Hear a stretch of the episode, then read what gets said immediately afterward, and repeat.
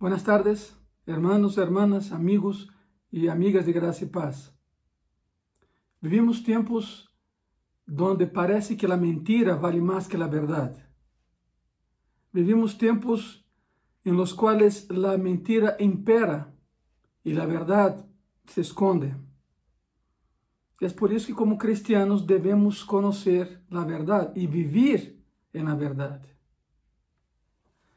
Permíteme darles um, para começar essa plática, darles um panorama, um breve panorama de lo que a Bíblia diz acerca de la verdade, a verdade de Deus. Deus é Deus de verdade, segundo Deuteronômio 32, 4, o qual indica que Deus é fonte de la verdade. Cristo é a verdade e está lleno de verdade. Juan 14, 6, Juan 1, 14. O Espírito Santo é chamado Espírito de verdade em Juan 14, 17. A Bíblia é chamada em Daniel 10, 21 a Escritura de la verdade. Escute isso, somos salvos por la verdade, somos santificados por la verdade, amamos la verdade, somos juzgados por la verdade, somos livres por la verdade, adoramos na verdade, servimos a Deus na verdade, nos regozijamos na verdade, hablamos la verdade, pensamos na verdade, desejamos la verdade, manifestamos la verdade, oímos la verdade e obedecemos a verdade. Em sentido mais amplo, todo cristiano deve caminhar na verdade. É um panorama breve de lo que a Escritura habla sobre a verdade. Isso quer dizer que conduzimos nossas vidas na esfera de la verdade, aunque vivamos em um mundo de mentiras. Determina como pensamos, a verdade determina como pensamos, como hablamos e como actuamos. E quero que vayas comigo a uma carta muito corta, e é segunda de Juan. Tem 13 versículos nada mais. E conectado com ela está a terceira de Juan, por supuesto. Lo interessante dessas duas cartas, cortas cartas, é que estão llenas de la verdade. A primeira, segunda de Juan, foi, foi escrita a uma senhora, não sabemos quem é, pero Juan menciona a seus hijos, menciona a ella, pero não sabemos seu nome. E a terceira de Juan foi enviada a Gaio, um cavalheiro. Pero ambas estão conectadas. Acordem-se que não havia capítulos ni versículos entre, entre los, las cartas. Bueno, com isso de trasfondo, a verdade, e hoje hablaremos, o título dessa plática é La Supremacia de la Verdade. O título desse sermão é La Supremacia de la Verdade. Vamos a segunda de Juan, por favor. Segunda de Juan, de versículo 1 a versículo 4. Ponga muita atenção, por favor. A palavra diz assim: El anciano, ou seja, Juan hablando dele mesmo, el autor, el anciano a la señora elegida y a sus hijos, a quienes yo amo en la verdad, y no solo yo, sino también todos los que han conocido la verdad, a causa de la verdad que permanece en nosotros y estará eh, para siempre con nosotros. Sea con vosotros gracia, misericordia y paz de Dios Padre del Señor Jesucristo, Hijo del Padre en verdad y en amor. Mucho me regocijé porque he hallado a algunos de tus hijos andando en la verdad, conforme el mandamiento que recibimos del Padre. En esos cuatro versículos aparece cinco veces la palabra aletheia, y aletheia significa verdad. Juan escreveu essa breve carta para chamar-nos a viver essa mesma verdade em um mundo de mentiras e de, de mentirosos. Juan escreveu já em Éfeso. Juan era um anciano, recebeu o indulto del imperador, saiu de Patmos, onde estava exiliado, chegou a Éfeso e se depara em Éfeso com um movimento religioso chamado el arminismo. El arminismo, el arminismo defendia e se basava no hecho mentiroso, claro, de que aquele que morreu na cruz não era hijo de Deus. Ele que morreu na cruz era um carpinteiro, hijo de carpinteiro, chamado Jesus, que por três anos foi possuído por Deus. pero una vez que subió a la, a cruz, eh, eh, Dios se alejó de él, entonces el que en la cruz fue un hombre común y corriente. Eso era la herejía del arminismo. Y Juan, ya muy anciano, Juan, el último apóstol vivo, defendeu a verdade contra o arminismo. O fundador se chamava Armínio, por isso arminismo. Por isso a preocupação de Juan com a verdade, de expressar a verdade. Outra vez, Juan escreveu essa, essa carta para chamar-nos à verdade em um mundo de mentiras e mentirosos. E, por certo, esse é o ênfase dessa carta. Tanto é assim que, eh, mirem como Juan empieza a terceira, a terceira carta hablando la verdad. Tercera de Juan, capítulo 1, versículo 1 al versículo 4. El anciano Agayo, el amado, a quien amo en qué? En la verdad. Amado, yo deseo que tú seas prosperado en todas las cosas y que tengas salud, así como prospera tu alma. Pois muito me regozijei quando vinieron los hermanos e deram testemunho de tu verdade, de como andas em la verdade. Não tenho eu maior gozo que este, el oír que mis hijos andam em la verdade. Terceira de Juan, capítulo 1, versículo 8. Nosotros, pois, devemos acorrer a tales pessoas para que cooperemos com la verdade. Terceira de Juan, capítulo 1, versículo 12 todos dão testemunho de Demétrio e aún la verdade mesma. E também nós damos testemunho e vosotros sabeis que nosso testemunho é verdadeiro. Outra vez a verdade. Ambas cartas, então, são acerca da verdade um mundo de, de mentiras. Como ser verdadeiro em um mundo onde a verdade vale mais que a mentira? A carta, segunda de Juan, repito, foi escrita a uma dama, não sabemos, uma senhora, não sabemos seu nome, mientras que terceira de Juan, podemos ver aí, foi escrita um nome chamado, chamado Gaio. Ambas cartas são exortações claras a viver em la verdade. Aunque as pessoas sejam tentadas a mentir, não lo hagas. Tu que me estás vendo, não lo hagas. La verdade sempre pagará mais que a mentira. Te vou explicar como é a mentira. A mentira é como, é como sujetar um balão de basquetebol em, lo profundo de uma alberca. Já lo has intentado alguma vez?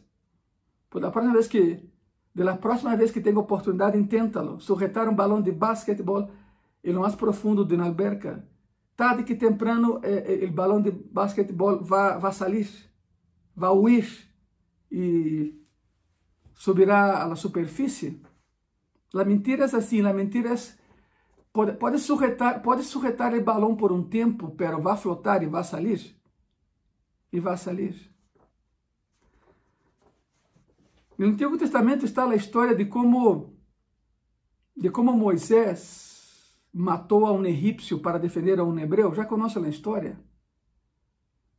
Diz a palavra que Moisés foi à terra de Gosén a visitar a seus hermanos, ou seja, povo suyo, hebreu que era, sempre supo que era hebreu. E chegando allá vê a um egípcio oprimindo a um hebreu. Então Moisés intervém e mata al egípcio e lo enterra aí. Moisés regressa ao mesmo lugar. Quizá passou por sua cabeça de que já era hora de libertar al povo, já era hora de iniciar uma revolução contra seu, seu abuelito, contra Faraó. A coisa não saiu assim, porque Deus é um Deus celoso.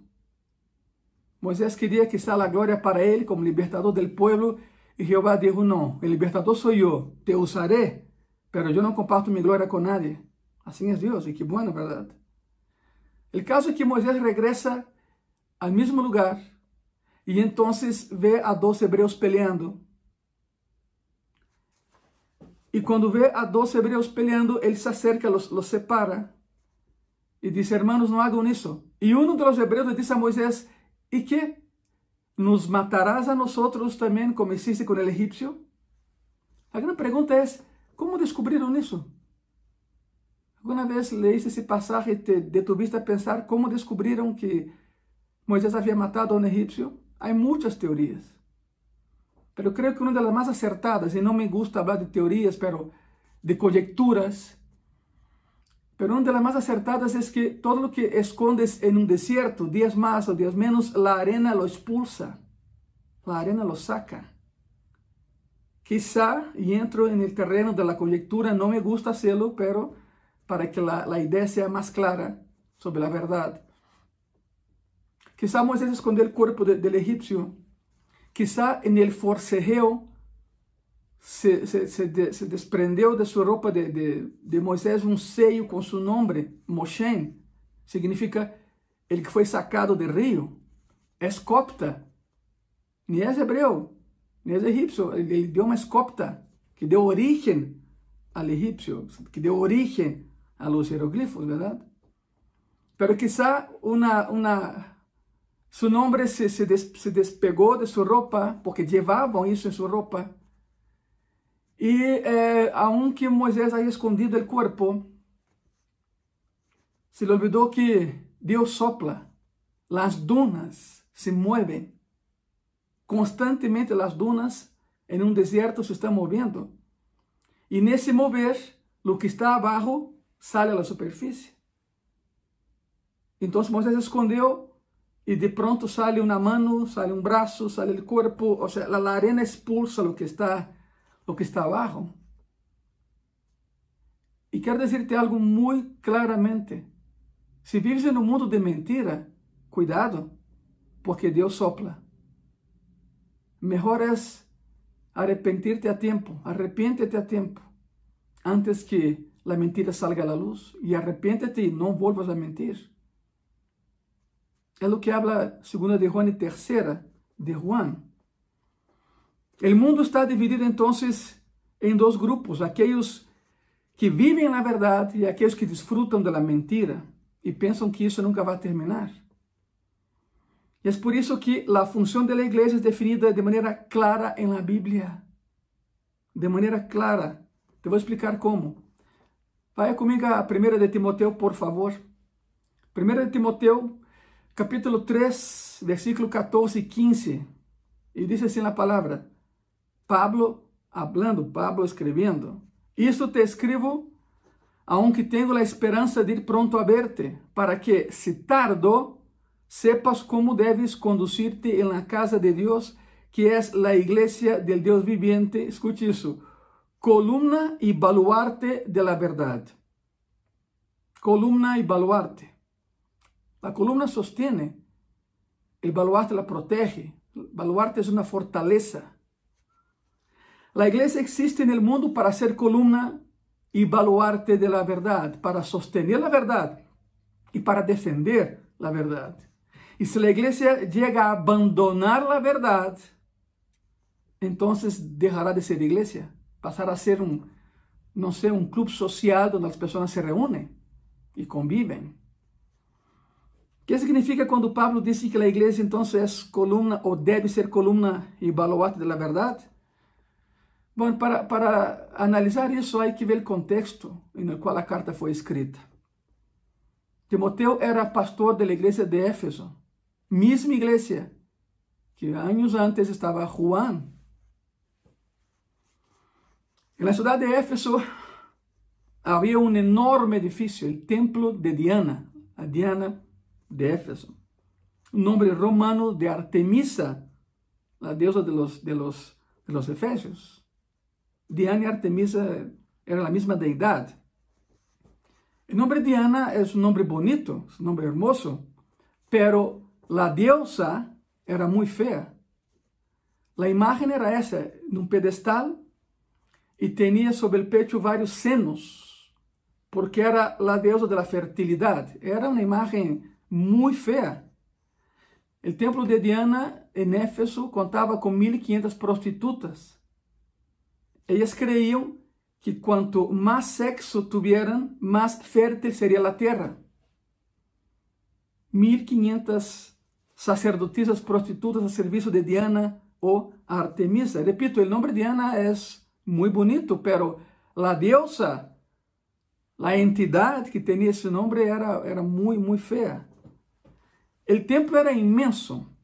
El templo era inmenso. El templo era bonito, era inmenso. Era una de las siete maravillas del mundo antiguo, como los jardines de Babilonia, las pirámides de Egipto, etc.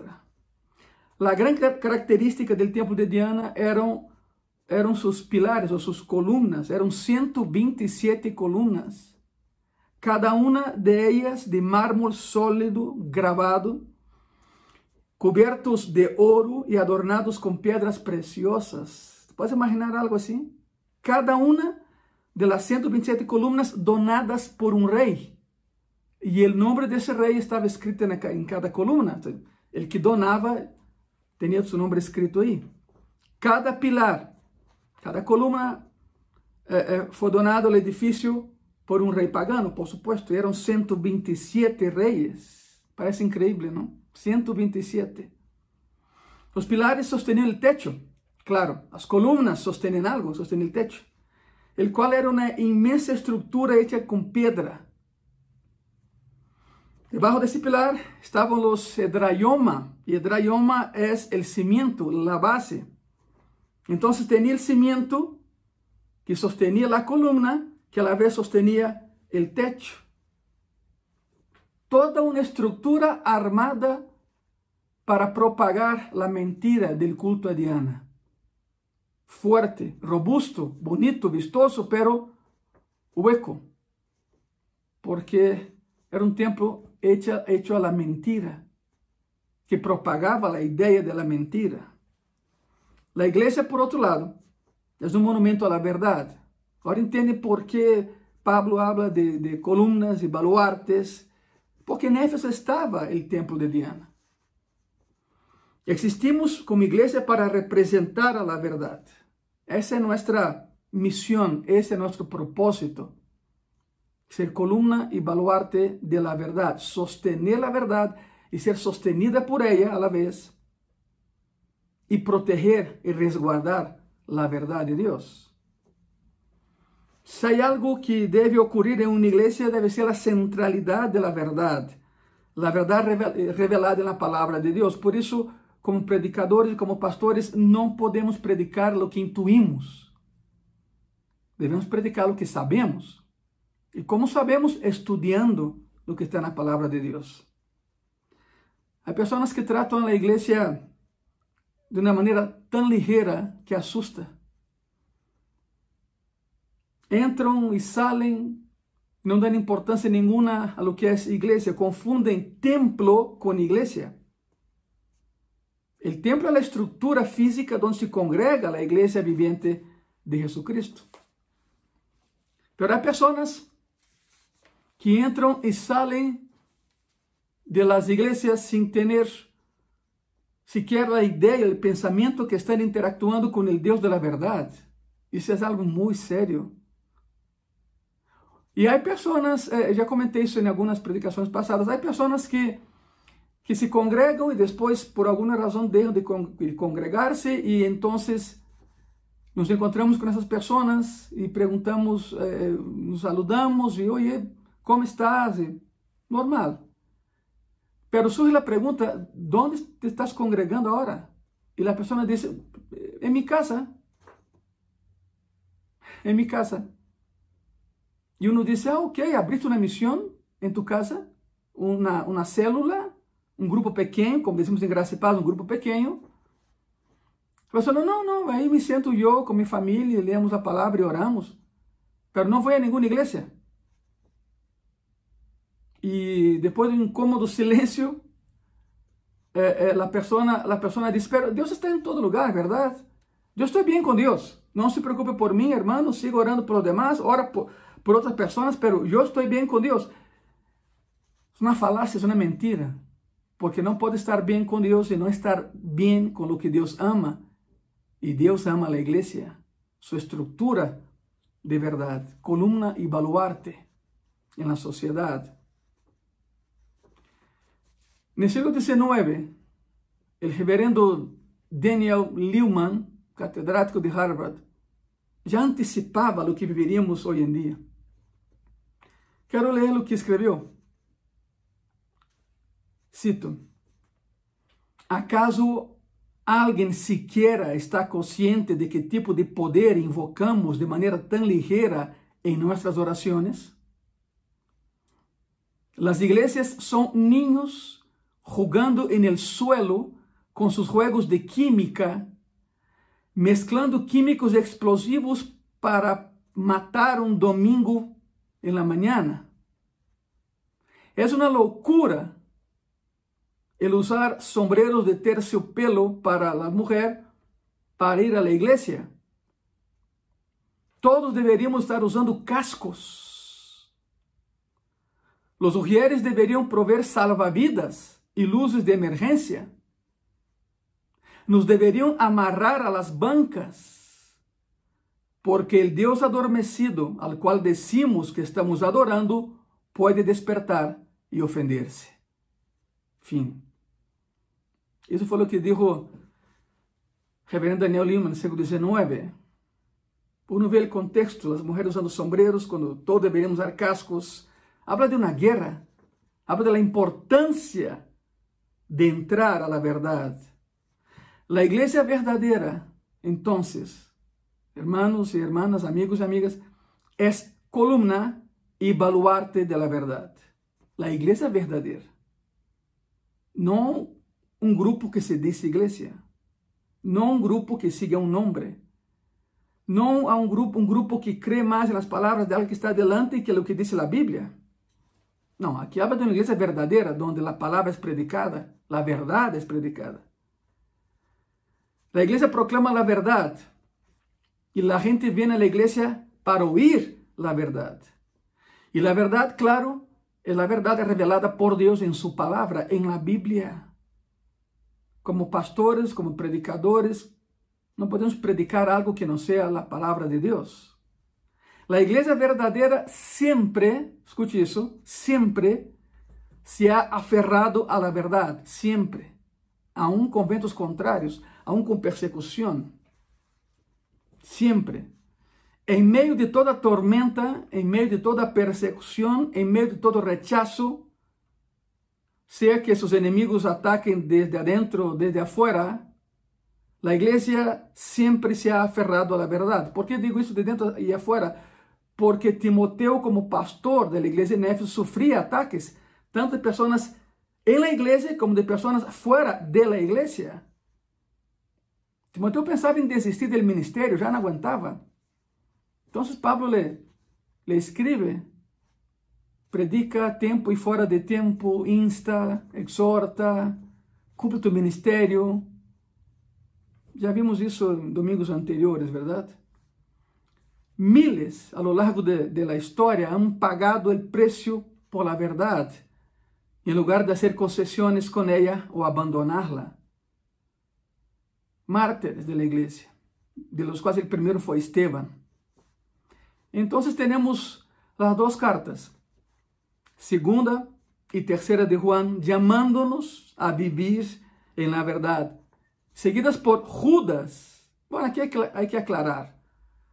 Habían dos Judas, el que entregó al Señor y el Judas hermano carnal de, de Jesucristo. Es curioso porque cada vez que los, escritores, eh, los agiógrafos sagrados tienen que hablar de ese Judas y del otro, hacen la diferencia. Dicen, Judas, el que traicionó al Señor. Porque habían dos. Pero la, la pequeña carta que está en la Biblia, por supuesto que es del Judas, digamos así, del Judas bueno. ¿Verdad? El hermano del Señor. Entonces, hay una secuencia lógica al final del Nuevo Testamento. Segunda e terceira de Juan, segunda e terceira de Juan, nos chamam a viver na verdade, seguidas por Judas, la qual nos advierte acerca de los mentirosos, seguida por livro do Apocalipse, el qual nos promete que Jesus regressará, em verdade. Por isso há que prepararnos. É como se o plano de Deus fuera para recordarnos vivir em la verdade, advertirnos acerca de los mentirosos e decirnos que nos aferremos à la verdade hasta que Cristo regrese. E assim é como termina o Novo Testamento. Cristo dijo, eu sou o caminho. Como sigue? ¿Te acuerdas? Eu sou o caminho, la verdade e la vida. Significa que a verdade é o caminho ao cielo. Vivir em la verdade, a verdade é Cristo mesmo. Segunda de Juan e terceira de Juan são cartas muito breves. Ambas escritas então a indivíduos, a uma mulher, que não sabemos su nome, e a um homem, Gaio. Tem o estilo de correspondência do Império Romano. O Império Romano escasseava o papel, a tinta, então tinham que ser muito breves. É como o Evangelho de Marcos, que está justamente escrito na estrutura romana para romanos. E segundo terceira de Juan, siguen essa regra. O único, usando uma expressão muito, muito mexicana, o único que volava a barda era Pablo. Estamos em graça e paz, estamos estudando a carta a los romanos. De hecho, já são, eh, antes dessa interrupção, já levávamos 30 sermones sobre, sobre Romanos e todavía estamos em Romanos 8, Romanos 8, casi la mitad de la, sí, la mitad de la carta. Y, Romanos, Romanos 8 es una carta extensísima, escrita en tres meses, cuando Pablo estuvo en Corinto. Entonces Pablo sí salía de la regla normal de la escritura bajo el imperio romano, gastaba mucho papel, mucho pergamino, mucha tinta, pero valió la pena porque tenemos un tesoro en nuestras manos, ¿verdad? Pero segunda y tercera de Juan siguen la línea de la escritura y cartas del Imperio Romano. Son cartas muy concisas, cortas, pero llenas, llenas de doctrina. Juan foi o último apóstolo que, que morreu, já comentamos isso, verdade? Escreveu as cartas alrededor de entre o ano 90 e 95 de nossa era, mientras estava em Éfeso.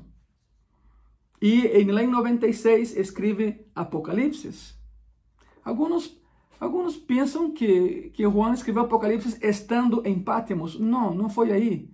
Não havia como ter papel, tinta e pergaminho e nada aí, pero lhe foi revelado em Pátimos. Pero quando estuvo em Éfeso e já tinha à disposição os elementos para escrever a carta, então escreve Apocalipse. O livro de Apocalipse, que é uma carta de Cristo diretamente, é verdade?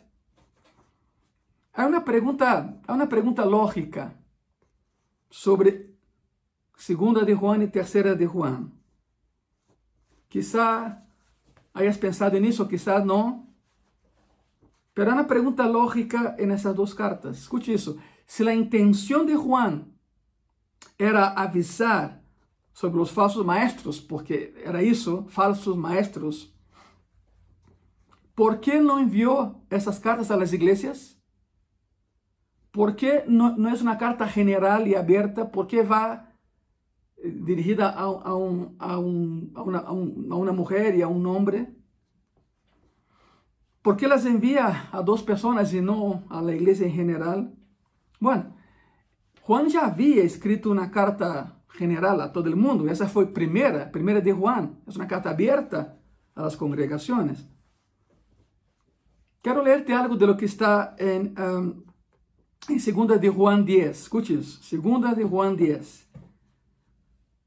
Se alguno viene a vosotros, e creio que aqui se aclara o porquê que enviou essa carta a duas pessoas.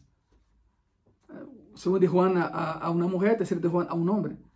Se alguno viene a vosotros e não traz essa doutrina, não lo recibáis em casa, ni le digáis bem-vindo. E aqui é algo muito duro. Parece que empieza a, a, aclarar la visión de Juan de por qué había escrito eso. Repito, si, si alguno viene a vosotros y no trae esa doctrina, no lo recibáis en casa, ni le digáis bienvenido. Significa, tengan cuidado a quien invitan a sus casas. É o que, é o que significa isso. Terceira de Juan, versículo 5 versículo 6, diz assim, Amado, Fielmente te conduces cuando prestas algún servicio a los hermanos, especialmente a los desconocidos, los cuales han dado ante la iglesia testimonio de tu amor, y harás bien en encaminarlos como es digno de su servicio a Dios para que continúe su viaje. Ok, isso tem que ver com um contexto histórico uma vez mais. Já sabem que é, para interpretar a Bíblia se faltam três ferramentas, verdade? Contexto, contexto e contexto. Porque um texto sem contexto é pretexto para muitas tonterias que se predicam na igreja hoje. O contexto, vamos ao contexto uma vez mais. Há dois mil anos, os hermanos e hermanas recebiam uh, e algumas vezes hospedavam a pessoas em suas casas. Os hoteles eram escassos, eram caros e a maioria deles eram prostíbulos. Por isso havia uma hospitalidade, todavia há entre a igreja, entre a cristiandade, a hospitalidade. Desgraciadamente, não todos lo que, os que se diziam cristianos lo eram. Desgraciadamente, haviam, haviam lobos em pele de ovelhas, como hoje em dia los há. Por isso, há dois mil anos, os hermanos e hermanas recebiam e algumas vezes hospedavam a pessoas mal intencionadas e mentirosas que se diziam cristianos e abusavam do bom coração de los verdadeiros cristianos. Pessoas mal intencionadas que por fora aparentavam ser cristianos, eh, entendiam, ou faziam crer que entendiam a Escritura, enganavam a los incautos, enganavam a outros cristianos, se hospedavam com eles, comiam aí, conviviam aí, habitavam aí, pero por supuesto não eram cristianos. Há que aclarar, há que aclarar algo. Aqui não habla de familiares não cristianos. Tu e eu temos a, a familiares não cristianos. Há que recebê-los, há que conviver com eles em amor, por supuesto que há que fazer isso. Isso está bem. Mas o assunto aqui é o trato com pessoas que se dizem cristianas e não lo são. Por isso, cuidado a quem invitas a tu mesa, irmão e irmã minha. Cuidado com isso. São tempos difíceis pudo haber sucedido que a, a senhora mencionada em 2 de Juan, de maneira não intencional, de maneira amorosa, de maneira ingênua, perdão, abriu sua casa a alguns de los falsos maestros e los hospedou aí, quem sabe, quem sabe por quanto tempo, e abusaram de seu bom coração.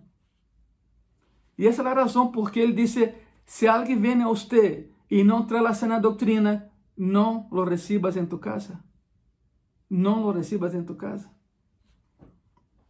Como pastores, nós cuidamos os púlpitos de nossas congregações. Não podemos evitar a pessoas a predicar se não sabemos quem é.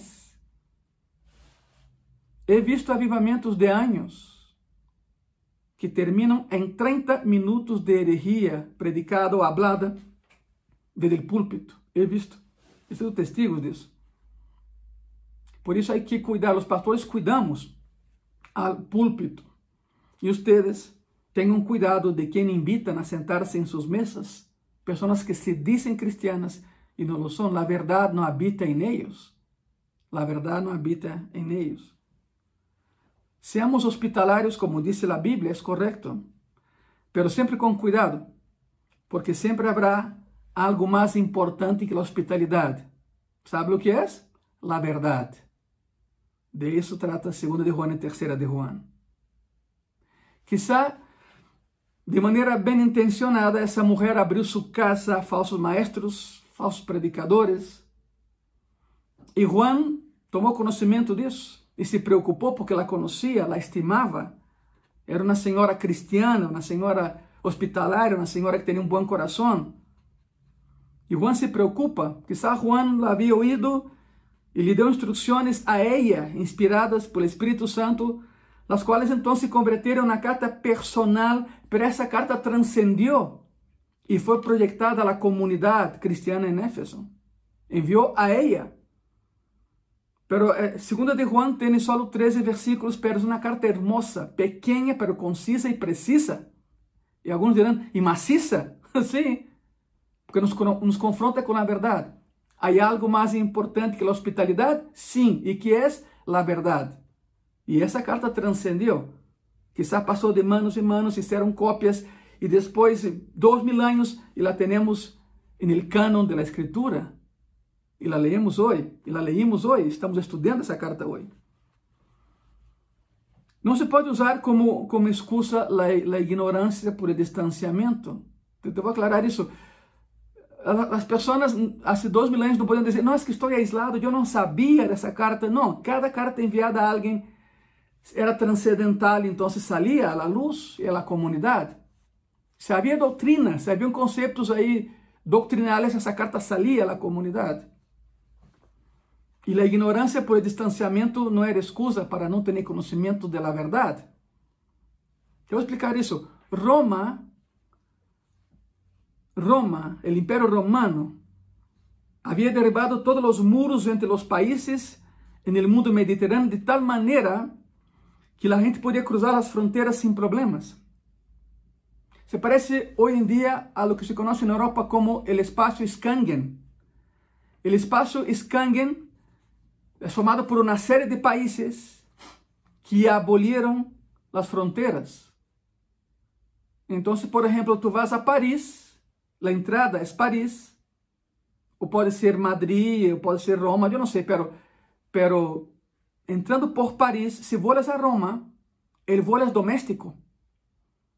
Ou seja, vas de Paris a Itália e quando desembarcas no aeroporto Fiumicino, que está a, a, a 50 quilômetros de, de Roma, conhecido como aeroporto da Vinci também, pero todos conhecem como Fiumicino, desembarcas aí em, em Fiumicino e é, é um voo local.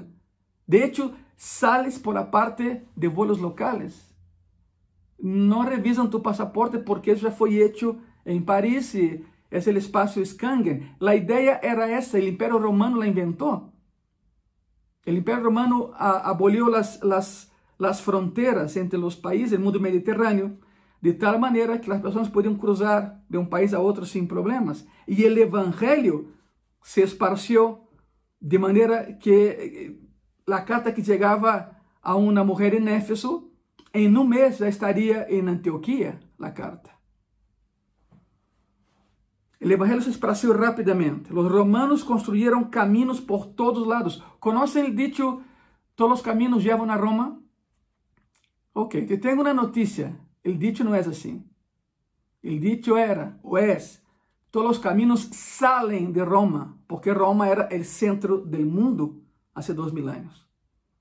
Em Roma, por exemplo, é, é, passando o Coliseu, passando um lugar chamado la, la, la, la Rotonda, do outro lado está a Via Appia, a principal avenida ou carretera romana, todavia é transitável depois de dois mil anos. Então, o dicho não é todos os caminhos levam a Roma, não, todos os caminhos salen de Roma porque Roma era o coração a cidade de Roma era o coração do Império Romano. E claro, o Evangelho se esparció. Os romanos construíram caminhos por todos lados. Roma desarrollou leis tolerantes, a famosa Pax Romana. E a Pax Romana era assim: tu adoras o Deus que quieras, com tal de sigas, que sigas pagando tributo a Roma. Adora quem quieras. Sabe qual foi o problema da igreja primitiva com o Império Romano? O título de Senhor. A palavra César ou Kaiser é Curios. Curios é Senhor. E os cristianos diziam: não, só há um Senhor e é Jesucristo. Não é César, não é o imperador. Por isso começou o problema com a igreja primitiva, a persecução. Pero que, regressando aqui, a carta se, se esparció por os caminhos romanos. Roma desarrollou leis tolerantes otra vez la Pax Romana. Roma borró las amenazas de las fronteras, Roma estableció soldados por todos lados. Entonces era, seguro caminar en el Imperio Romano. A cada 30 kilómetros había un puesto eh, romano, la guardia romana. Había seguridad. Bueno, los romanos hicieron todo eso entonces estenderam seu império, pero Deus lo usou para que o evangelho fosse esparcido. E además, Roma manejaba el latín, pero eh, eh, el idioma universal era el griego. El griego. Por isso, alguém, alguém que escrevia em grego e sabia grego leía cartas e documentos de todos os países, porque o idioma oficial era, era o grego. Se parece muito ao inglês hoje. O inglês hoje é o idioma universal. Se sabes inglês, vá a qualquer lugar do mundo e te comunicas, verdade? E te comunicas. Então, a igreja, a igreja dava a bem-vinda a predicadores como Pablo, que recebeu hospedaje por parte de Lídia, escute isso, Pablo, por parte de, de Lídia, lo, lo, lo, hospedava, como Jasón em Tesalônica, como Gaio em Corinto, ou Filipe, o evangelista, em Cesareia, ou um homem chamado Minasson, em Jerusalém, que predicava a palavra. E os falsos maestros rapidamente se deram conta, os falsos maestros, os falsos predicadores, os falsos cristianos se deram conta de que podiam viver disso. Aprenderam algo da escritura, mentiam e predicavam o que não viviam. E sempre há eh, cristianos ingênuos que recebiam e recebem pessoas assim em suas casas, e o dano é enorme. O dano é enorme. Rapidamente, os falsos maestros se deram conta de, isso y se aprovecharon del buen corazón de los cristianos. Entonces, el, en el contexto de, ese tema, Juan escribe, ustedes tienen que tener cuidado por mantener la verdad, porque nosotros vivimos en la verdad. La pregunta es, ¿cómo podemos saber? Ahí viene la, la pregunta clave, ¿verdad? Ok, pastor, já entendi, pero ¿cómo podemos saber quién es verdadero y quién es falso? Ok, vamos a Gálatas, por favor. Gálatas, capítulo 1, versículo 8 versículo 9. E a palavra diz assim: Mas se aún nosotros, escute bem isso, Pablo escrevendo, verdade? Mas se aún nosotros, ou um ángel del cielo, os anunciare outro evangelho diferente del que os hemos anunciado, sea anatema. Como antes hemos dicho, también ahora lo repito, si alguno os predica diferente evangelio del que habéis recibido, sea, con la palabra anatema. Anatema significa, algo muy fuerte, anatema significa maldito, significa apartado desde arriba para destrucción. ¿Se acuerda del Antiguo Testamento a Jericó? Quando Jeová derribou a Jericó e as, as muralhas caíram hacia dentro. Vemos películas que caem como barajas. Não, não, não. As muralhas de Jericó caíram hacia dentro. A palavra diz: vão entrar e vão caminhar hacia adelante. Jeová não disse: vão ter que brincar escombros e pedras. Não.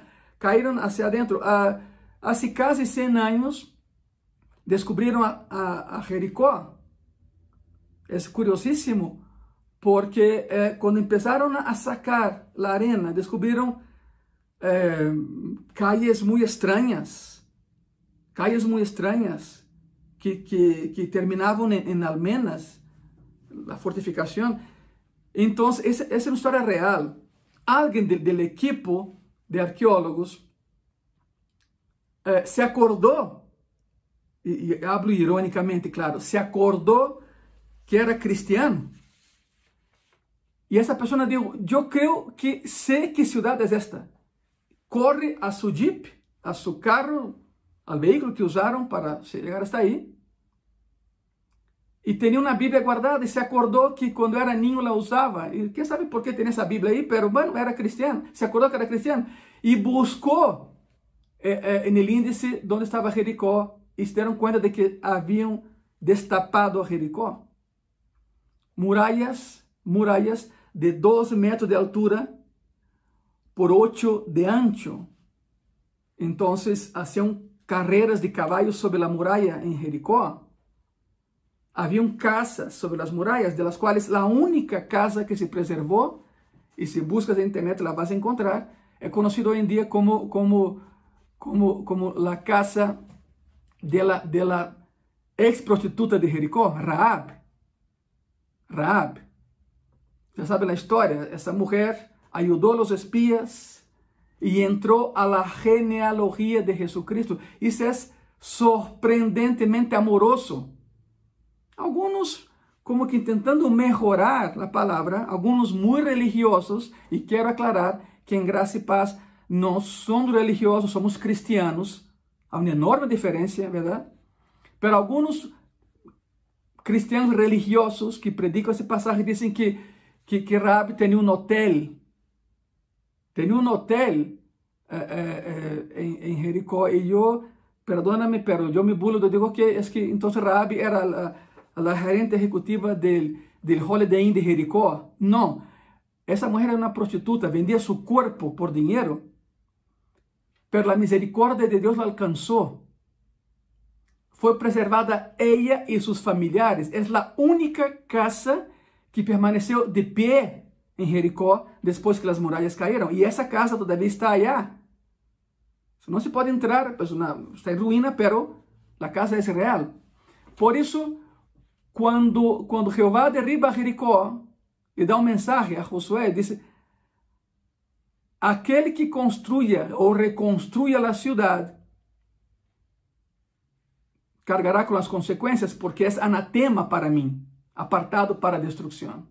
Apartado para destruição.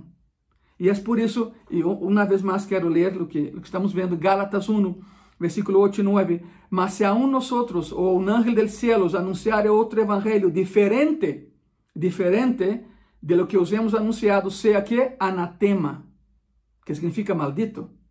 E não lo digo eu, diz a palavra, ¿eh? Como antes hemos dicho, também agora lo repito, se alguno os predica diferente evangelho del que habéis recebido, sea anatema, significa maldito, significa apartado para destruição. A pergunta e a segunda pergunta é: como se evita a destruição? Como se evita a destruição? A pessoa se arrepende, se converte verdadeiramente em cristiano e vive para Cristo. Então se apartará de ella a destruição. É a única maneira. Pablo sempre estava preocupado com a contaminação da mentira na igreja. Essa era a sua preocupação constante. Estão contaminando a igreja de Cristo. Há um contágio de mentiras e falsos maestros na igreja. Essa era a preocupação do apóstolo Pablo. Segunda de Timoteo, versículo 15 al 18, diz assim: miren, procura com diligência apresentar-te a Deus aprovado como obreiro que não tem de que avergonzar-te, que usa bem a palavra de verdade mas evita profanas e vanas palabrerias, porque conduzirão mais e mais la impiedade, mais e mais la impiedade. E sua palavra carcomerá como gangrena, de los quais são Emineu e Fileto, que se desviaram de la verdade, dizendo que a ressurreição já se efetuou, e trastornam a fé de alguns. Cita Pablo a duas pessoas, Emineu e Fileto, que, havendo sido cristianos, se alejaram da verdade e diziam que Cristo já havia ressuscitado, que eles não o haviam visto, mas se quedavam aqui, mentiras e heresias. É o que passa quando alguém se aleja da verdade, empieza a ser tonterias, a hablar tonterias. E tudo isso nos leva de regresso a segunda de Juan. Segunda de Juan, de versículo 4 al 6. Mucho me regocijé porque he hallado a alguno de tus hijos andando en la verdad, conforme al mandamiento que recibimos del Padre.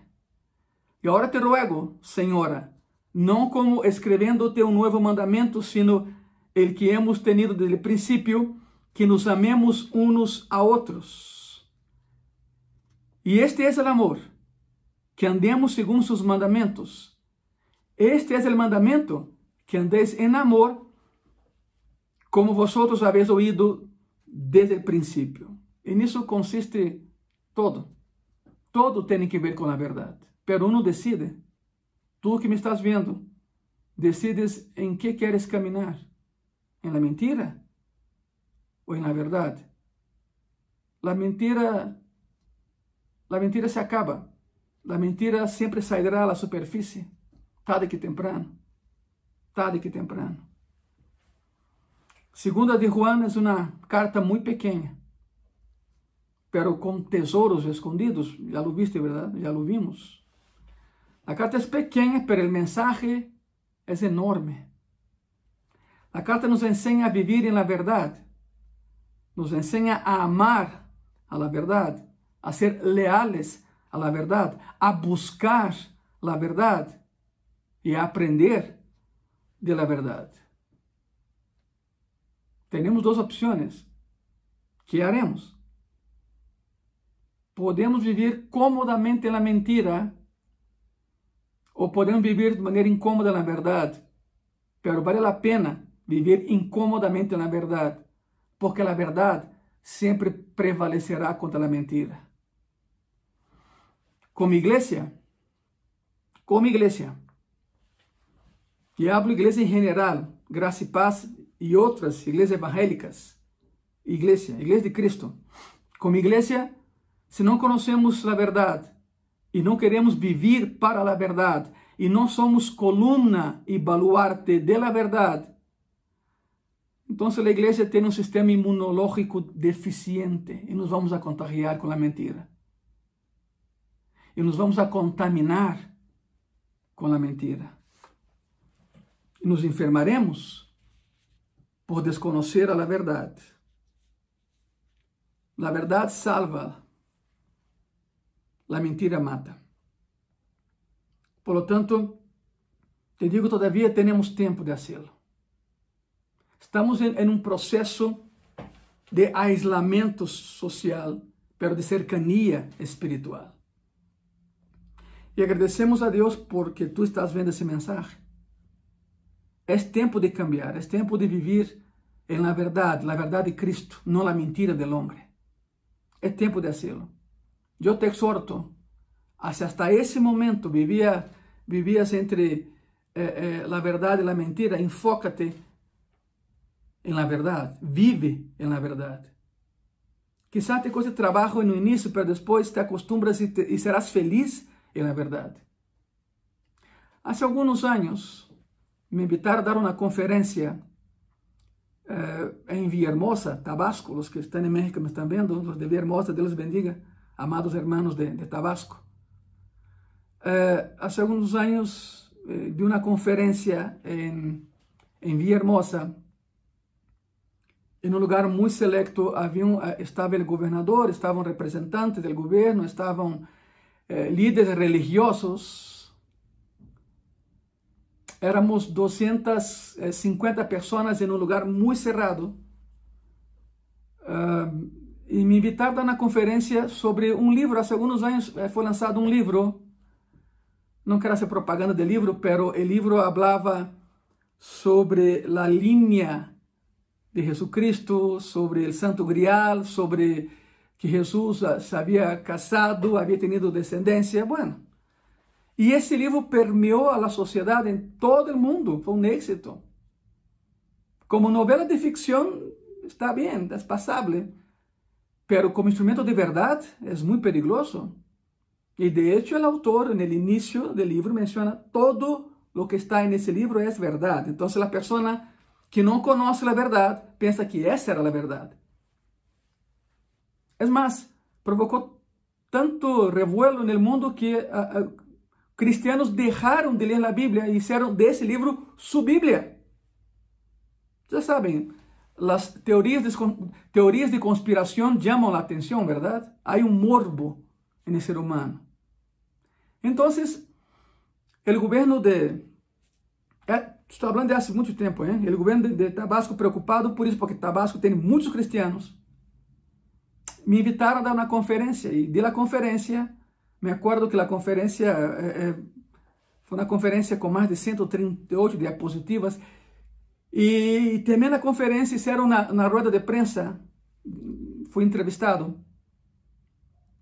e alguém ao final me perguntou em uma só frase pastor, assim me, assim me dijeron, pastor, em uma sola frase.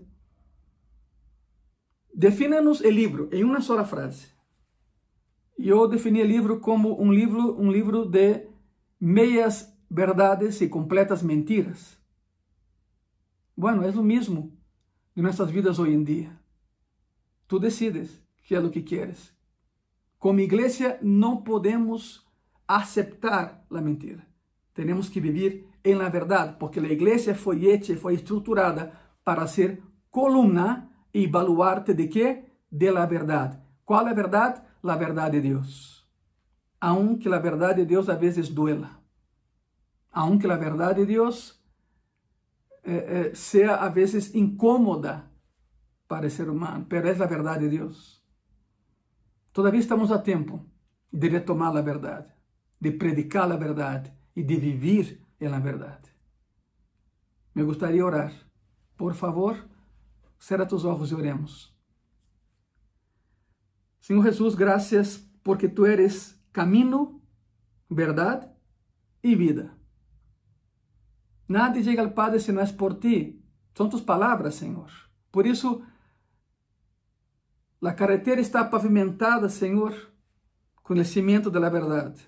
O caminho ao cielo se hace a través da verdade. Eu oro, Senhor, por aqueles que me estão vendo e vivem todavia na mentira. Cristianos e não cristianos que vivem uma vida de mentira, que vivem uma vida de fábulas, que sempre estão pensando que mentira dirão amanhã. O grande problema é que uma mentira necessita a outra para viver. E chega um momento em que a situação é, é insuportável. Com nós, Senhor. Ajuda-nos na verdade. Ajuda-nos, Senhor, a seguir adelante. Que de verdade a igreja seja outra vez coluna e baluarte de la verdade que sostenga a verdade, a vez seja sostenido por ela e seja baluarte, seja a fortaleza inexpugnável da verdade, tu verdade. Põe em suas mãos, Senhor, pessoas que, que nos estão vendo, pessoas que estão padecendo, Senhor, nessa, nessa pandemia, e que a verdade salga à luz, sem teorias de confabulação, sem teorias de conspiração, a verdade, Senhor porque se estamos em Ti e teremos a verdade, viveremos e seguiremos adelante. Oro por aqueles, Senhor, que, que han sido enganados por falsos cristianos. Desgraciadamente los hay. Desgraciadamente, Senhor, por uno se etiqueta a todos. E não somos todos iguais. Há falsos maestros, falsos cristianos, falsos pastores, falsos predicadores que manipulam tu verdade e enganam a los incautos. Dá-nos discernimento, Senhor. Dá-nos discernimento para poder saber a verdade. Diz a verdade, diz a palavra que por seus frutos lo conoceréis, los conoceréis. Há que ver o fruto da pessoa, como habla, como se expressa, quem é, sua vida, seu testemunho de vida. Porque muitos dizem ser cristianos e não lo são, e enganam a los verdadeiros cristianos. Ajuda-nos, Senhor. Muchas gracias. En el nombre de Jesús. Amén. Amén. Muchas gracias por haber estado con nosotros. Nos vemos el próximo jueves a las 7 de la noche. Que Dios te bendiga.